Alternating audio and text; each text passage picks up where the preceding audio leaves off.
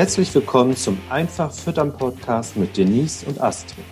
Ein Podcast, der Milchviehhalter, Herdenmanager und Kuhliebhaber dazu inspirieren möchte, Milchviehfütterung spannend zu finden und sich gerne mit Themen rund um die Fütterung intensiver zu beschäftigen.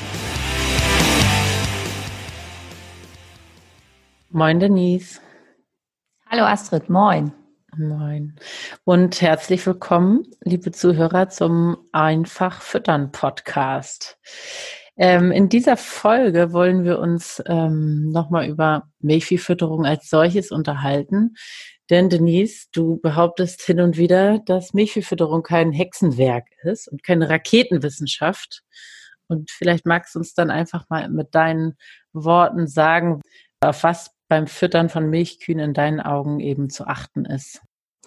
Ja, äh, also grundsätzlich ist es ja so, dass ich ein ganz großer Fan von Fütterungscontrolling bin und ich bin auch fest davon überzeugt, wenn ein Betrieb, also ein Milchviehbetrieb, seine ähm, Fütterung streng überwacht und da ein wöchentliches äh, Controlling etabliert hat in Form von Trockenmasseaufnahme messen, ähm, Daten aus den Milchmengenmessungen oder aus den MLP-Messungen regelmäßig auswertet und dann natürlich auch täglich sich seine Tiere im Stall und seine Ration im Futtertisch anguckt, dass er dann schon sehr, sehr viel im Bereich der Fütterung macht und damit auch einen sehr guten Grundstein dafür legt, seine Herde kontinuierlich im Rahmen oder im Bereich der Tiergesundheit und dann ja auch automatisch in der Leistungsfähigkeit weiterzuentwickeln.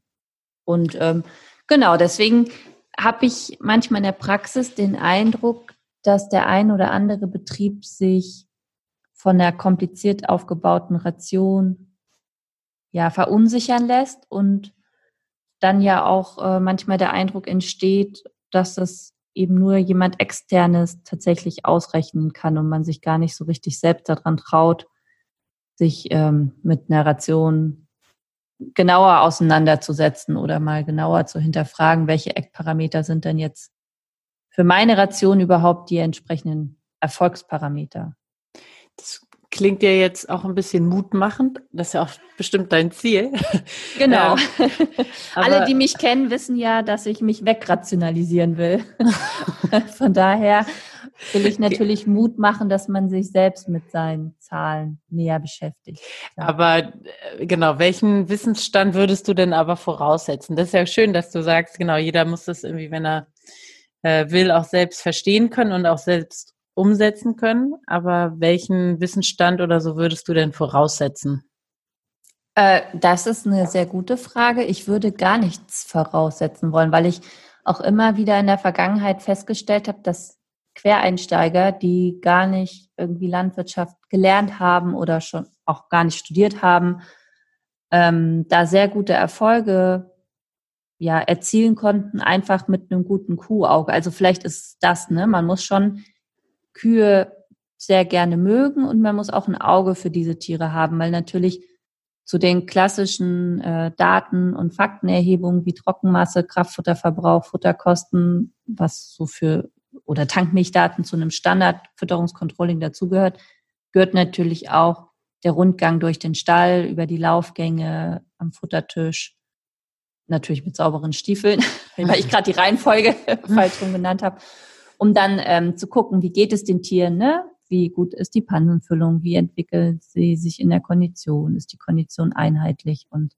all diese Punkte. Also man muss einfach ähm, Spaß an Kühen haben, man muss aufgeschlossen sein gegenüber dem Thema, also dass man sich mit Fütterung beschäftigen möchte und man braucht jetzt aber nicht irgendwie eine konkrete Ausbildung. Also würde ich mich tatsächlich so weit über den Zaun hängen, das zu behaupten. Naja, vielleicht hast du ja auch schon den einen oder anderen Quereinsteiger erfolgreich in der genau. Beratung gehabt, deswegen.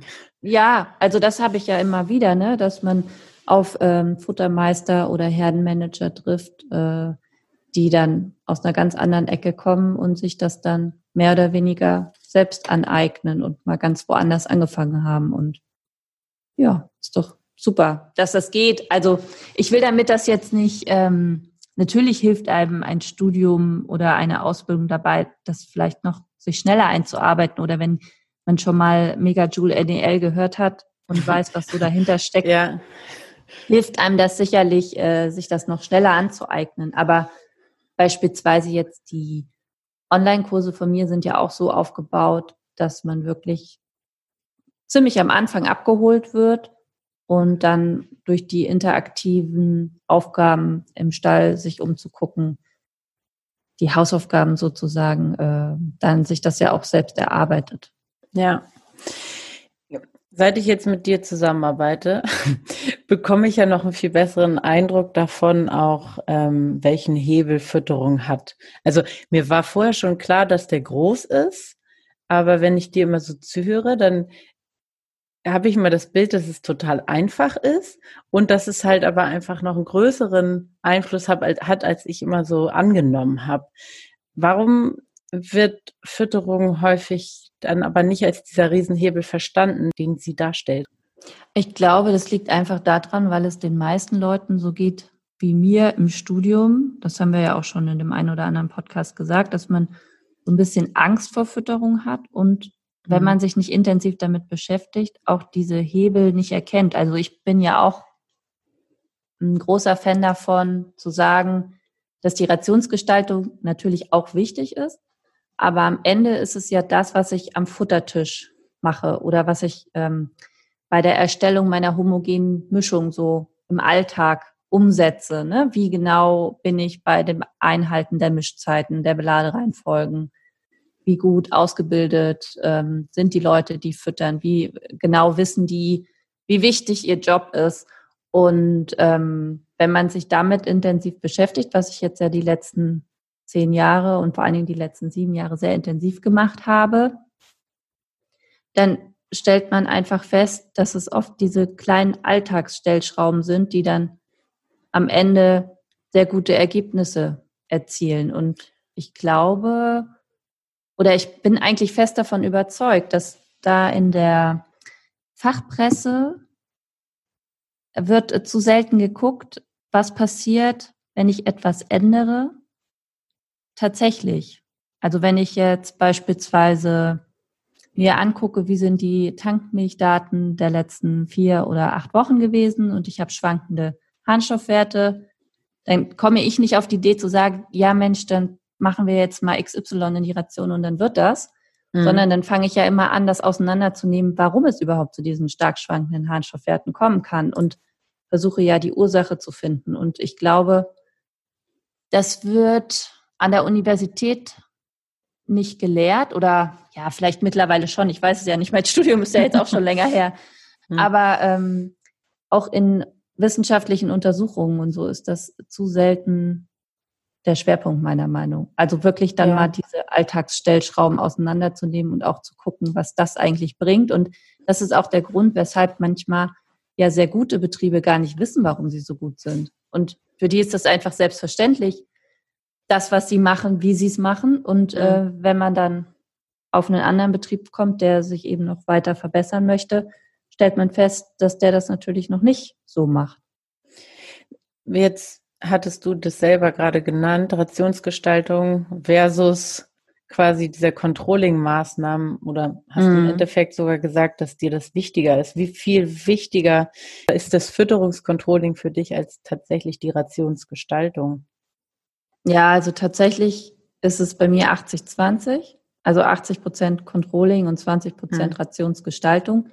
Liegt bestimmt auch daran, dass ich versuche, die Rationen immer möglichst einfach und übersichtlich für den Betrieb aufzubauen, damit er die dann auch selbst steuern kann. Mhm. Also ne, reagieren kann und ähm, auch selber versteht, weshalb jetzt diese Komponente in der Ration enthalten ist. Und aufgrund des Milchpreises und weil ich eben firmenunabhängig arbeite, ist mir einfach besonders wichtig, ähm, dass er auch die Futterkosten in einem guten Verhältnis zu dem Output dann stehen, den man hat oder dieses Einkommen nach Futterkosten dann auch gut passt. Und ähm, da habe ich einfach die Erfahrung gemacht, dass ich das immer über die, über die Controlling-Maßnahmen vor Ort auf dem Betrieb besser ja, oder deutlicher verbessern kann, als indem ich dann irgendwie einen Zusatzstoff in die Ration einmische. Oder andersrum, ich versuche ja immer meine Kunden dafür zu sensibilisieren, dass sie noch mehr den Schwerpunkt auf Grundfutterqualität legen. Und dann heißt es eben nicht, ja, ihr müsst jetzt alle 6,9 Megajoule ernten im Gras, sondern wir versuchen dann auch rauszukriegen, warum hat das denn jetzt nicht geklappt? Was ist bei der Düngung anders gelaufen? Hast du eine aktuelle Gülleuntersuchung etc. pp. Und dass man sich das dann so nach und nach erarbeitet, ähm, damit man dann auch im nächsten Jahr neue Dinge ausprobieren kann und diese Dinge auch einfach auf bewussten Entscheidungen beruhen und nicht, weil ich das beim Nachbarn gehört habe und bei dem das gut geklappt hat. Also genau, du sagtest da oder nanntest auch schon ein paar Controlling-Maßnahmen, aber was lasse ich denn deiner Meinung nach alles so an PS auf der Straße, wenn ich eben das nicht mache, wenn ich diese Controlling-Maßnahmen alle nicht berücksichtige und einbaue in mein, mein Management? Ja, das gibt es ja zum Glück immer weniger. Oder ich will mal so sagen, Betriebe, die bereits im Hochleistungsniveau arbeiten, da gibt es das ja kaum noch, dass die kein Fütterungskontrolling einbauen. Es gibt aber schon noch manchmal Betriebe, ähm, die versuchen sich das einzukaufen über die Gabe von Zusatzstoffen und auf das Fütterungskontrolling zu verzichten. Was einkaufen? Naja, die Leistung, ne? Hm, dass man jetzt sagt, Mensch, ich melke 10.500 Liter, aber Futteraufnahme will ich jetzt eigentlich nicht so oft messen oder mache ich nur alle drei Monate mal. Mhm. Und ähm, da kaufe ich mich dann sozusagen frei. Und mhm. Ja, mein, mein Bestreben ist eigentlich immer, diese halbe Stunde zu investieren, weil ich dann auch ausschließen kann, dass plötzlich meine Herde aus dem Ruder gerät, weil manchmal gibt es dann ja auch irgendwie so Großbaustellen, die ich mir dann so langsam reinfüttere. Und wenn ich eine regelmäßiges Fütterungs, also ein wöchentliches Fütterungskontrolling habe, wo ich feste Messpunkte habe und mir das dann auswerte, dann kann das eigentlich nicht passieren. Und was eben auch auf keinen Fall passieren darf, ist, dass der Steuerberater mich darauf hinweist, dass meine Futterkosten zu hoch sind. Und all dem kann ich ja nur entgegenkommen, indem ich regelmäßig meine Daten äh, kontrolliere. Deswegen mhm. Indem du weißt, was du tust quasi, die Stellschrauben ja, kennst. Ich, ich weiß gar nicht, ob man das jetzt in PS ausdrücken kann, aber ich, äh, also. War ja auch sinnbildlich. Ja, ich, ich überlege gerade, ob man das vielleicht mit einer anderen Branche vergleichen kann. Ist vielleicht so, wie wenn man in einen Einkaufsladen reinkommt und da sind die Regale nicht voll. Also es gibt einfach so Sachen, die macht man nicht. und dazu gehört auch, dass man heutzutage erfolgreich Milch produzieren will und dann kein Fütterungskontrolling hat. Also. Es ist die Basis. Ja, von allem. Also ja. von der Tiergesundheit, von der Leistungsfähigkeit, von meiner Wirtschaftlichkeit. Da kommt man nicht umhin. Ne? Und wenn man sich da bisher so durchgeschummelt hat, klar gibt es Betriebe, die sind so gut aufgestellt, die haben vielleicht wenig Kapitalverpflichtungen oder ähnliches und geringe Pachten oder gar keine pachten, weil viel Eigenland. Da ähm, gibt es ja schon auch äh, Betriebe in der Praxis, die sich das dann noch leisten können, aber die anderen nicht erfahrungsgemäß. ja, na und gut, das leuchtet einem ja auch ein, wenn du jetzt sagst 80, 20, dann ist das ja so eine Sache, die man einfach wirklich nicht ähm, ja, sein lassen ja, kann. Ja, genau. Man kommt ja jetzt auch nicht auf die Idee, ähm, beim Melken ab und zu mal eine Melkzeit auszulassen. Ne? Und so sollte man. ja, also ja. und das ist eigentlich ziemlich vergleichbar, weil man sollte auch nicht auf die Idee kommen, seine Futteraufnahme nicht zu kennen. Punkt. Da mhm. bin ich fest von überzeugt, weil ja immer, wenn Betrieb erfolgreich geworden ist, dann aus meiner Erfahrung her darüber, dass er sich damit intensiver auseinandergesetzt hat. Mhm. Jetzt hattest du vorhin ja gesagt, dass es dein Ziel ist, dich wegzurationalisieren. Genau. Ne, über Wissenstransfer und so weiter. Ja. Finde ich auch nachvollziehbar. Aber warum wirst du denn heute dann noch zu deinen Stammkunden gerufen? Ja, das ist eine spannende Frage. Die stelle ich mir auch manchmal. Nein, ich habe da ja auch schon mit dem einen oder anderen drüber diskutiert und es ist sicherlich schon so, dass man nochmal eine Art Rückversicherung sich wünscht oder ähm, gerade vielleicht bei einer Futterumstellung dann nochmal jemand anders sich die Tiere dann angucken soll. Man hat aber heutzutage als Milchviehbetrieb auch in der Regel Zugriff auf einen guten Tierarzt, mit dem man das dann gemeinsam besprechen kann. So, ne? Wie ist die Kotkonsistenz, wie entwickeln sich die Tiere und so weiter. Und ähm, ich sage ja damit nicht, dass man jetzt gar keine Futterberatung mehr in Anspruch nehmen soll. Aber mein Ziel ist es, eben diese Angst vor der Fütterung zu verlieren und äh, zu wissen, dass Füttern keine Raketenwissenschaft ist und diesen auf die Füße getreten werden wollen, ne? was ja auch viele meiner Kunden sagen, ja Mensch, ich brauche dich, damit du mich dann mal wieder motivierst oder mir auf die Füße trittst. das kann ich total gut nachvollziehen. Allerdings kann man ja auch, oder ich kenne auch viele Betriebe, die sind dann so gut darin, sich selbst zu motivieren und ähm, kommen dann ja auch immer besser ohne mich zurecht. Und das ist einfach mein Ziel. Und deswegen bin ich davon auch überzeugt, dass dieser Wissenstransfer über die Online-Weiterbildungsmöglichkeiten, also zum Beispiel den Rookie for Feed, ja, da man einfach einen guten Input ja bekommt und dann sich auch als Betrieb, der sich sonst gut motivieren kann, auch in dem Bereich weiterhin gut motivieren kann, weil man einfach weiß, wofür man es tut und dass die Kühe es einem direkt danken.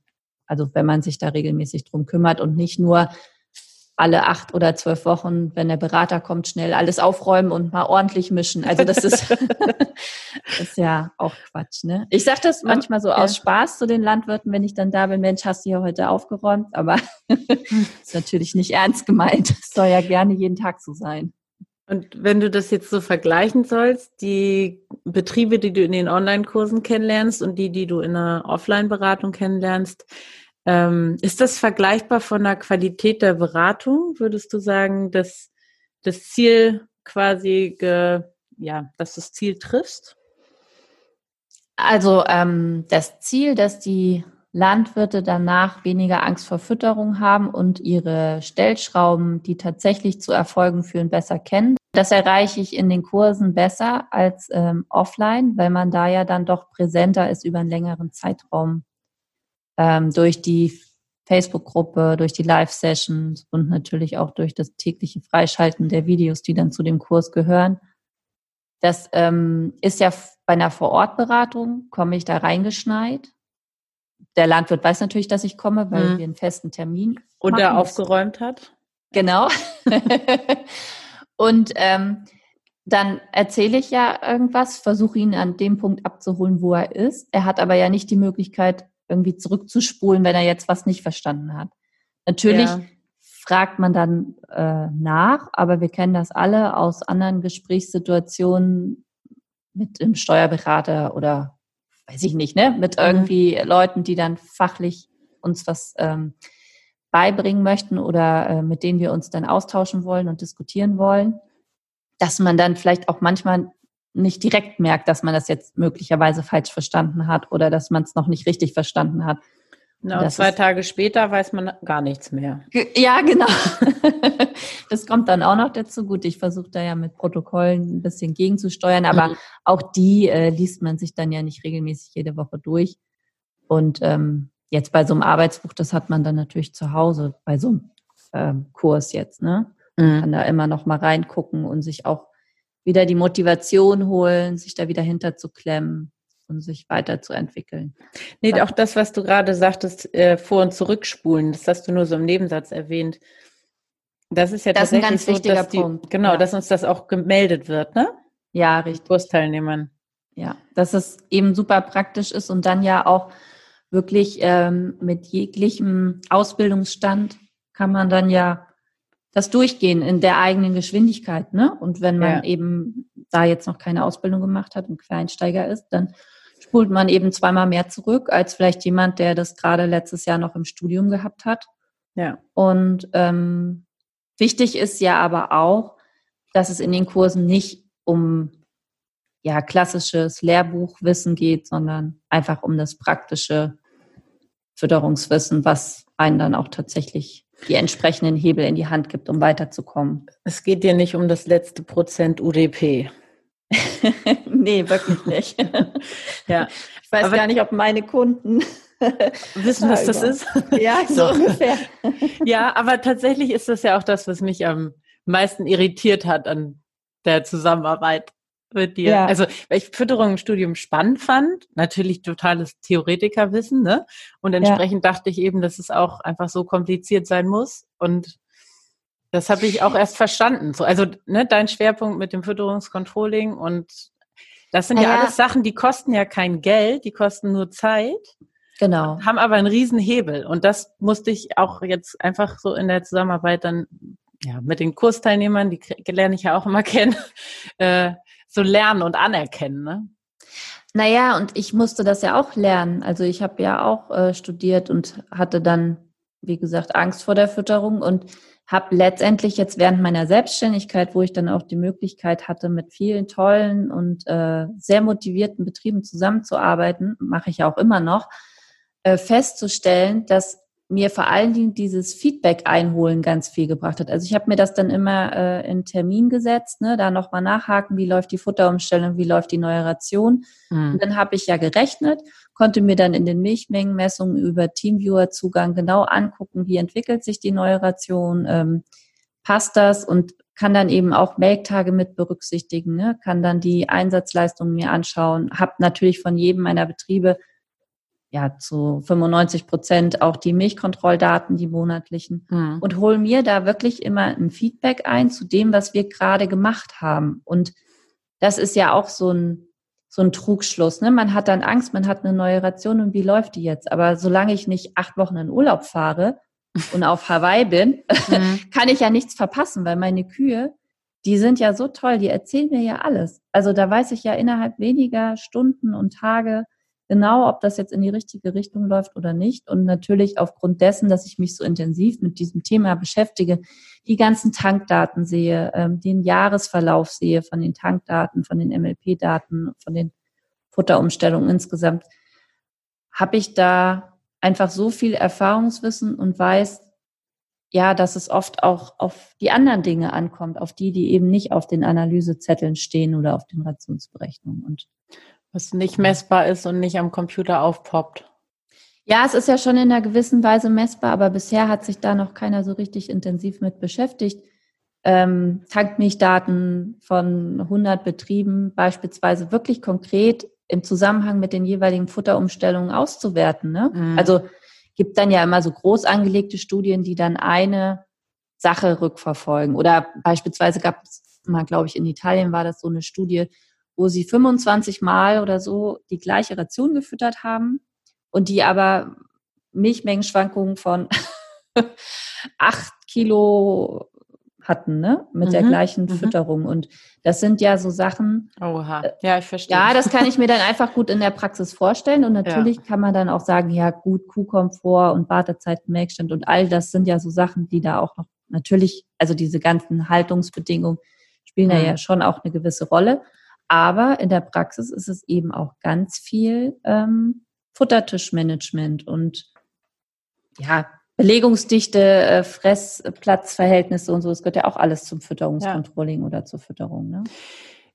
An der Stelle kann man ja nochmal sagen, dass genau diese Controlling-Maßnahmen ja in diesem Rookie for Feed-Kurs, der jetzt im Oktober wieder läuft, das Thema sind. Genau, in dem Rookie for Feed geht es ja wirklich darum, nochmal ganz genau ähm, sich anzuschauen, welches Fütterungscontrolling passt zu mir. Ne? Habe ich überhaupt schon eins oder will ich jetzt endlich mal mich intensiver damit beschäftigen, damit ich noch ein umfangreicheres, außer auf den Tankmilchzettel gucken, ähm, einführen hm. möchte und kann. Und ähm, das Coole an dem Kurs ist natürlich auch einfach der Austausch untereinander, weil dann geht es ja auch ganz oft noch um ähm, andere Themen, die alle da irgendwie mit reinspielen, weil das sind natürlich immer alles ähm, Milchviehhalter, Herdenmanager, die sich ganz äh, doll für ihre Tiere interessieren, die Bock haben, was zu verändern, die ja einfach super motiviert sind, ne? Klar. Und was ich auch immer im Kurs dann feststelle, dass die Motivation da ja auch total steigt, ne? Weil die im Laufe dieser zehn Tage schon so viel Veränderungen feststellen können bei sich auf dem Betrieb, dass die dann ja einfach total motiviert aus dem Kurs auch rausgehen. Ich finde, das macht auch immer Spaß, das so zu beobachten. Ja, und das ist ja auch auf jeden Fall das Ziel, dass jeder direkte Ergebnisse vor Ort ähm, generieren kann und so sieht, Mensch, jetzt ändere ich das, welche Auswirkungen hat das? Da geht es ja nicht immer darum, besser, höher, weiter, schneller, sondern es geht ja auch darum, ich ändere was und das führt da und dazu. Mhm. Und dann habe ich diese Information. Also wie reagieren ah, okay. meine mhm. Kühe? Ne? Also ähm, es geht ja nicht immer nur darum, alles noch toller und besser zu machen. Also sicherlich ist das auch der Grund, weshalb sich fast alle anmelden. Aber mir geht es ja auch darum zu vermitteln, dass wenn ich ein gutes Controlling etabliert habe, ich ja auch Kleinigkeiten ändern kann und dann genau weiß, welche Auswirkungen diese haben. Und dann kann ich auch daraufhin ja auch die richtigen Entscheidungen treffen für die zukünftige Fütterungsstrategie auf dem Betrieb. Ja. Ja. Dass es reproduzierbar ist, ne? Genau, dass es reproduzierbar ist und dass ich eben auch wie ähm, so einen kleinen wissenschaftlichen Versuch einfach vor Ort gucke, was bewirkt das denn jetzt bei mir? Weil ja viele pauschal, pauschalen Empfehlungen oder jetzt auch ähm, Artikel aus äh, den einschlägigen Fachzeitungen, die treffen dann ja nicht auf meine Grassilage beispielsweise mhm. zu oder auf meine Ration. Ne? Oder ich bin mir unsicher, ob das auf mich zutrifft, weil ich ja möglicherweise eben eine andere Rationszusammensetzung habe oder nicht möglicherweise, ich habe eine andere Rationszusammensetzung ja. und muss da dann eben gucken, wie diese Empfehlung dann bei mir sinnvoll angewendet werden kann. Und das, ähm, all diese Sachen, diese, dass man dann das Gefühl hat, man hat es selbst in der Hand. Das ist mir ganz wichtig, ne? Dass man ja. selbstsicherer wird und Füttern eben keine Raketenwissenschaft mehr ist. Ja. Magst du vielleicht einfach zum Schluss nochmal sagen, warum dir Fütterung dann so wichtig ist? Warum mir Fütterung so wichtig mhm. ist, weil ich in den letzten Jahren immer wieder feststellen musste, dass ich damit für Tierwohl sorgen kann und ähm, für zufriedene Kunden. Also jeder kennt die Situation, er hat, äh, oder vielleicht nicht jeder, aber viele, er hat einen neuen Stall ne, und alles äh, ist schicki-lacki eingerichtet, tolle Liegeboxen, breite Laufgänge, ähm, bequeme Fressplätze, ausreichend Fressplätze, insgesamt eine gute Belegungsdichte, kurze Wartezeiten vom Melkstand, Kuhbürsten, viel Wasser und so weiter.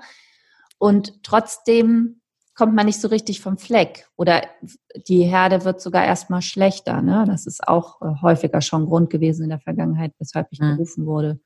Und ähm, ja, an der Fütterung hängt eben sehr viel, beziehungsweise wenn sie nicht stimmt, dann passt auch alles oder funktioniert der Rest auch nicht oder kann das dann nicht ausgleichen. Ne? Eine schlechte Fütterung kann auch ein sehr guter Stall sicherlich ein bisschen abmildern, aber mhm. nicht ausgleichen. Und deswegen ist mir Fütterung so wichtig und ist natürlich auch ähm, im Rahmen meiner Selbstständigkeit bin ich da auch so reingewachsen, weil Fütterung eben immer der Hebel ist, mit dem man am einfachsten in Anführungsstrichen, wenn man sich ein bisschen auskennt, ähm, was bewegen kann und ähm, Motivation auf dem Betrieb und ja, sich wohlfühlende Kühe erreichen kann. Und das ist ja so mein Ziel, so wie all, alle, die jetzt zuhören, das ja auch zum Ziel haben, ne? dass es den Kühen gut geht, dass es den Teamkollegen gut geht, dass alle Spaß an der Arbeit haben. Das ist ja auch das, was mich antreibt.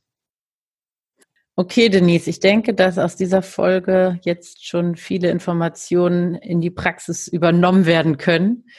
Für mich war wichtig 80 Prozent Fütterungskontrolling, 20 Prozent Rationsgestaltung. Das fand ich beeindruckend. Werde ich noch ein bisschen drüber nachdenken müssen. Ja, und äh, da können ja auch die Zuhörer gerne Ihren Kommentar zu abgeben und uns den zuschicken. Ja. Ich würde sowieso gerne die Zuhörer bitten, uns auch noch mal neue Themenvorschläge. Ja, das klappt immer gut, ne? Ja. Genau. Zwei, drei Ideen hatten wir schon, die wir dann auch umsetzen konnten, ja. Genau. Also immer her damit und äh, dann versuchen wir das einzubauen in den Einfach Füttern Podcast. Sehr cool. Dann bis zum nächsten Mal. Wir freuen uns. Bis dahin. Tschüss. Tschüss. Dir gefällt, was du heute gehört hast? Das war nur eine Kostprobe. Wenn du Lust hast, die Fütterung deiner Herde selbst in die Hand zu nehmen und noch besser werden möchtest, dann schau dir das Online-Kursangebot von Denise an. Natürlich kannst du deine Schlüsselfaktoren einer leistungsfreudigeren und gesunden Milchviehherde auch selbst suchen. Es kostet aber oftmals sehr viel Zeit. In den Kursen nimmst du die Abkürzung. Du profitierst von Erfahrungswissen aus elf Jahren unabhängiger Fütterungsberatung. Denise ist deine Mentorin an deiner Seite. Das aktuelle Kursangebot findest du auf www.kühe-gesund-füttern.de